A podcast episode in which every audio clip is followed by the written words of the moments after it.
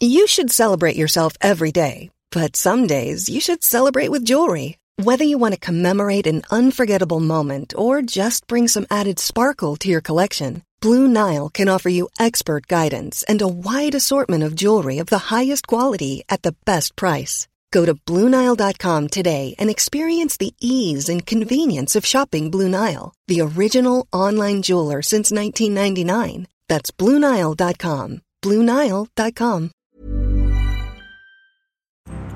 Quelques jours avant la mise en ligne d'un nouvel épisode du meilleur résumé, avec toute l'équipe du studio Biloba, nous voulions vous proposer un hors-série pour découvrir un autre de nos podcasts qui devrait vous plaire.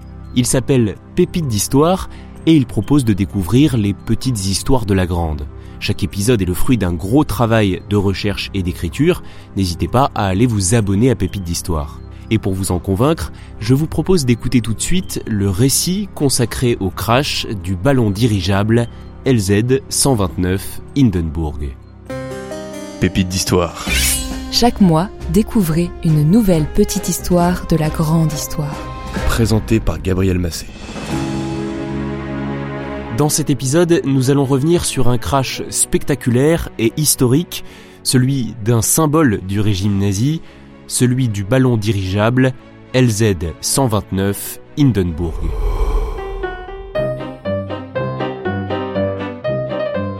Revenons d'abord au 2 juillet 1900, en Allemagne.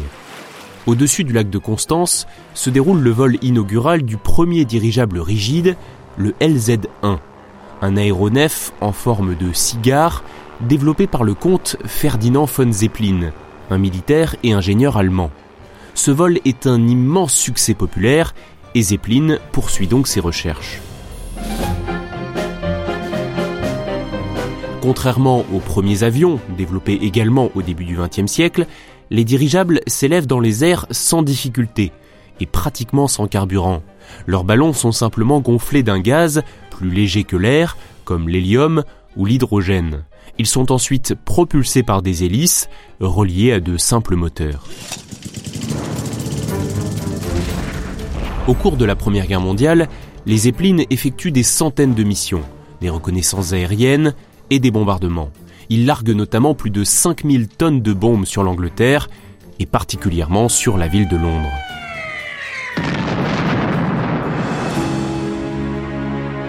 Le docteur Hugo Eckner prend la tête de la compagnie Zeppelin à la mort de son fondateur. Ferdinand von Zeppelin rend son dernier souffle en 1917 juste avant l'âge d'or des dirigeables, l'entre-deux-guerres. Les Allemands, les Américains, les Français, les Italiens et les Anglais tentent désormais de développer des ballons de plus en plus grands, de plus en plus rapides et surtout de plus en plus fiables. Parce que oui, ces géants du ciel, ces paquebots volants, comme on les appelle alors, présentent quelques dangereux défauts. Deux surtout. Ils sont très sensibles aux conditions météo et le gaz le plus utilisé pour les faire voler, c'est l'hydrogène, un gaz hautement inflammable. Ce deuxième problème aurait pu être résolu simplement en utilisant de l'hélium à la place de l'hydrogène. L'hélium, lui, n'est pas inflammable, mais à cette époque, la quasi-totalité des sources d'hélium connues se trouve aux États-Unis. C'est le seul pays à en produire et son exportation est extrêmement restreinte. Quel dommage.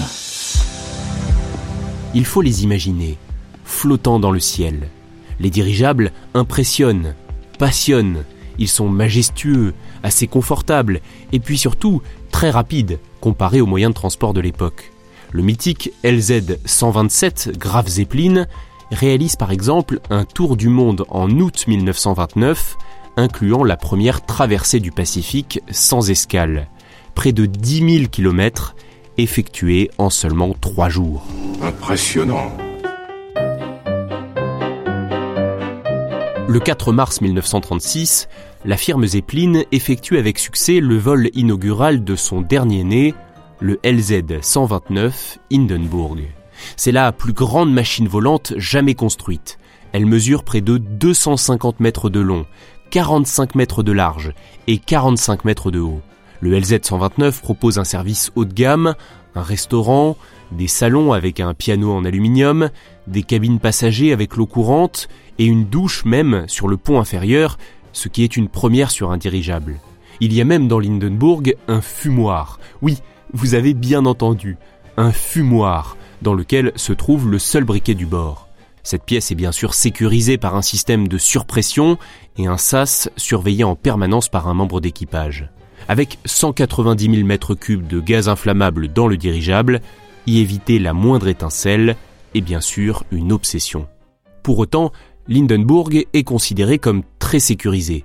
D'abord parce que Zeppelin n'a jusqu'alors jamais eu d'accident majeur et parce que l'hydrogène est stocké dans des sortes de cellules protectrices, des ballonnets, 16 au total, répartis dans l'enveloppe de l'appareil.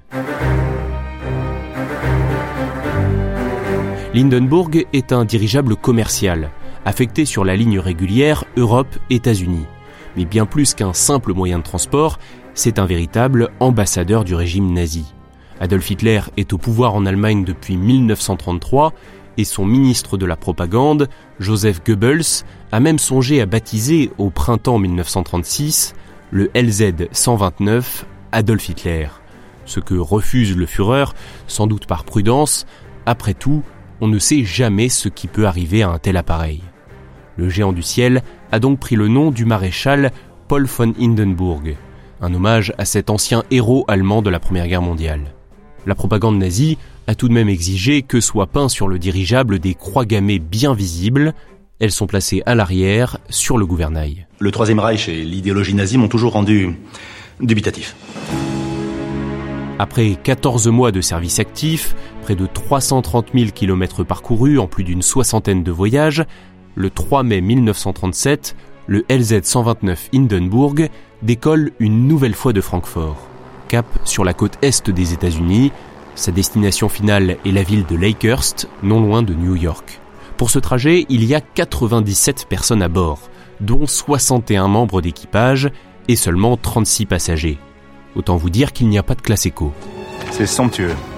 Pour les riches voyageurs, les grandes baies vitrées offrent comme d'habitude un spectacle grandiose. Le voyage, qui dure trois jours, se déroule sans incident. Le Hindenburg prend juste un peu de retard à cause de mauvaises conditions météo. Il aurait dû se poser tôt le matin du jeudi 6 mai 1937, mais lorsqu'il arrive à Lakehurst dans l'après-midi, le gros temps l'empêche d'atterrir immédiatement. Vers 17h15, quand l'orage passe, il amorce enfin sa descente vers la piste. Il a déjà près de 12 heures de retard. Il n'y a donc plus une minute à perdre. Lindenburg doit bientôt repartir dans l'autre sens, avec cette fois plus de 70 passagers.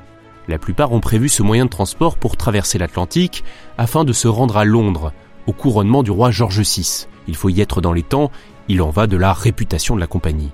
Si la météo s'est améliorée, le vent est encore un peu capricieux, et le LZ 129 doit rectifier à deux reprises sa position. Pour gagner de précieuses minutes, le commandant de bord néglige une règle élémentaire de prudence et fait effectuer à l'appareil des virages serrés. Puis il ordonne ⁇ Lâchez les cordes d'arrimage !⁇ Au sol, près de 200 personnes, des marins et des ouvriers, participent à l'atterrissage. L'arrivée de l'énorme dirigeable attire aussi de nombreux curieux et des journalistes sont présents. Ce jour-là, quatre compagnies cinématographiques filment l'arrivée, Pathé, Paramount, Fox Movie Town et Universal. À 18h25, alors que le dirigeable est presque stabilisé, que les passagers vont bientôt pouvoir débarquer, soudain, des flammes jaillissent de l'arrière du dirigeable, sur la partie supérieure. Le nez de l'appareil pointe brutalement vers le haut. Il est projeté à 100 mètres au-dessus du sol. En un instant, Lindenburg s'embrase. L'hydrogène alimente ce brasier dévorant. En 34 secondes, il est complètement détruit.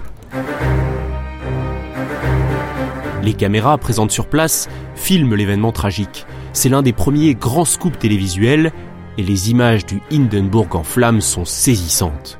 Dans les jours qui suivent, elles font le tour du monde. Une question est alors sur toutes les lèvres. Est-ce vraiment un accident ou s'agit-il plutôt d'un attentat? Si nous ne pouvons rien affirmer de manière définitive, il est tout de même très peu probable qu'il s'agisse d'un attentat. Et cela pour deux raisons. La première, c'est qu'aucun élément des différentes enquêtes menées, aussi bien par les Américains que par les Allemands, n'a permis d'accréditer cette thèse. Et la deuxième, c'est surtout qu'il n'y a jamais eu de revendication. La destruction d'un tel symbole de la puissance technologique du régime nazi aurait été un haut fait d'armes, et il paraît peu vraisemblable qu'un tel attentat n'ait pas été revendiqué. Oui, certes. Bien au contraire, la thèse de l'accident semble, elle, très probable, et de nombreux éléments vont dans ce sens. Pour faire bref, il est tout à fait possible qu'un câble se soit rompu lors des virages serrés effectués par Lindenburg lors des manœuvres d'atterrissage. En claquant, le câble pourrait avoir déchiré un ballonnet d'hydrogène. Le gaz se serait alors mélangé à l'air, le rendant inflammable. Une simple étincelle aurait ensuite suffi à l'embraser. Elle pourrait avoir été causée par l'électricité statique accumulée, il y avait de l'orage ce soir-là, et le fait de jeter les cordages d'arrimage au sol aurait pu déclencher une réaction électrique. Boum La tragédie du LZ-129 Hindenburg est souvent comparée à celle du Titanic, survenue 25 ans auparavant. Et non sans raison. Toutefois, le nombre de victimes du crash du dirigeable est largement inférieur à celui du naufrage du paquebot. 36 morts dans l'un, plus de 1500 dans l'autre. D'ailleurs, cela tient quasiment du miracle. Sur les 97 personnes présentes dans le Zeppelin, les deux tiers ont survécu. 29 personnes seulement sont mortes dans l'incendie et 6 des suites de leurs blessures. À cela s'ajoute un décès parmi l'équipe au sol. Autre différence notable, l'accident du Titanic n'a pas arrêté le développement des paquebots. L'incendie du Hindenburg a lui mis fin à l'ère des dirigeables. Il n'est toutefois pas impossible que ces gros ballons n'aient pas dit leur dernier mot. Très peu gourmands en carburant, ils sont souvent de nouveau présentés comme un des éventuels moyens de transport du futur.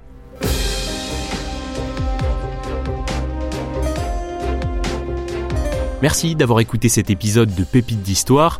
J'espère qu'il vous a intéressé. Si c'est le cas, n'hésitez pas à vous abonner et à partager ce podcast. Vous pouvez aussi laisser un j'aime, un cœur, 5 étoiles ou encore un excellent commentaire. C'est bon pour le référencement et ça fait toujours plaisir. À très bientôt.